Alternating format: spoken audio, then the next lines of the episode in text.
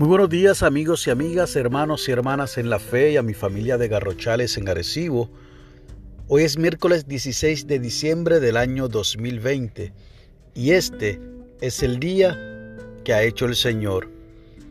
La lectura del aposento alto para hoy nos llega desde Carolina del Norte, en los Estados Unidos, y es una colaboración del señor Griffith Harlow que ha titulado la misma Trabajar con Jesús.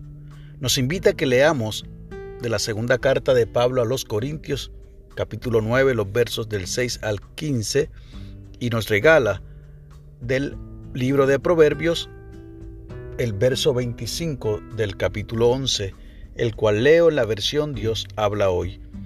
El que es generoso prospera, el que da también recibe. Nos dice el señor Harlow. Durante uno de mis primeros viajes misioneros a México, nos alojamos en el hogar del ministro, adjunto a la iglesia, y trabajamos junto a la gente de la comunidad.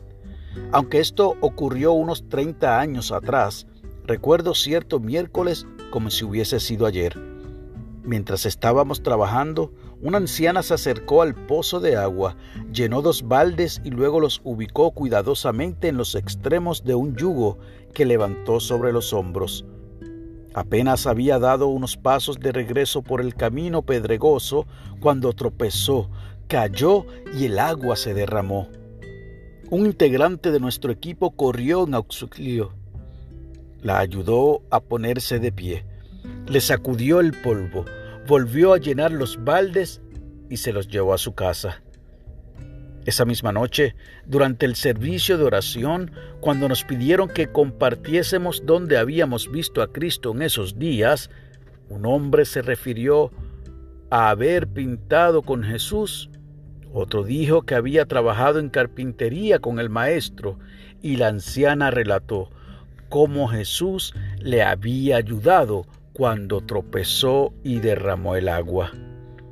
Aquella experiencia y recuerdo siguen vívidos y a diario me pregunto, ¿cómo estoy demostrando el amor de Cristo al prójimo? La oración sugerida del señor Harlow es la siguiente. Misericordioso Dios, gracias porque aún las tareas más sencillas pueden realizarse en el nombre de Jesús. Ayúdanos a compartir continuamente tu amor con las demás personas. Amén y amén. Y el enfoque de la oración es que oremos por los misioneros. Y el pensamiento para el día, últimamente, ¿quién ha reflejado para mí el amor de Jesús? Definitivamente la ilustración que nos comparte este hermano desde Carolina del Norte nos tiene que llevar a reflexionar en los actos que nosotros estamos escenificando todos los días. Tiene que llevarnos a reflexionar también en aquellas acciones de otras personas que nosotros podemos categorizarlas definitivamente como actos que ha permitido el Señor y que en ellos y ellas se refleja la acción de Cristo.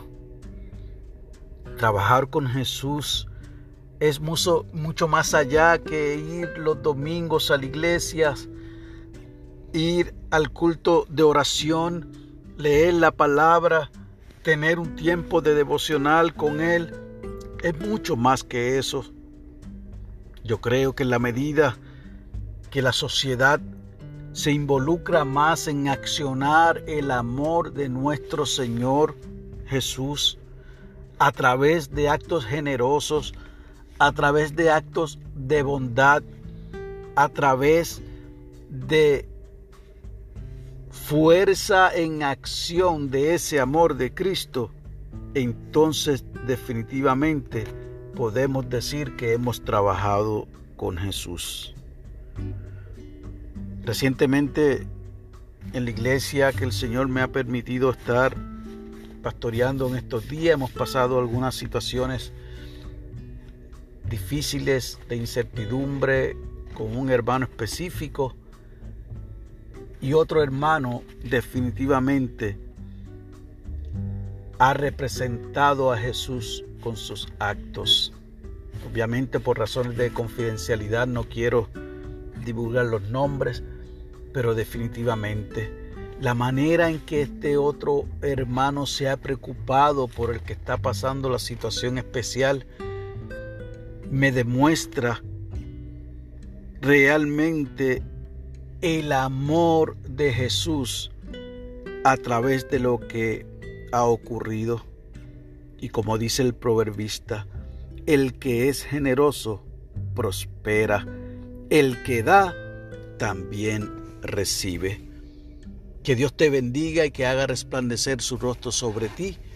Y ojalá que hoy tú tengas una oportunidad de reflejar el amor de Jesús, aún en el acto más sencillo y humilde que puedas realizar. En el nombre de Jesús. Amén.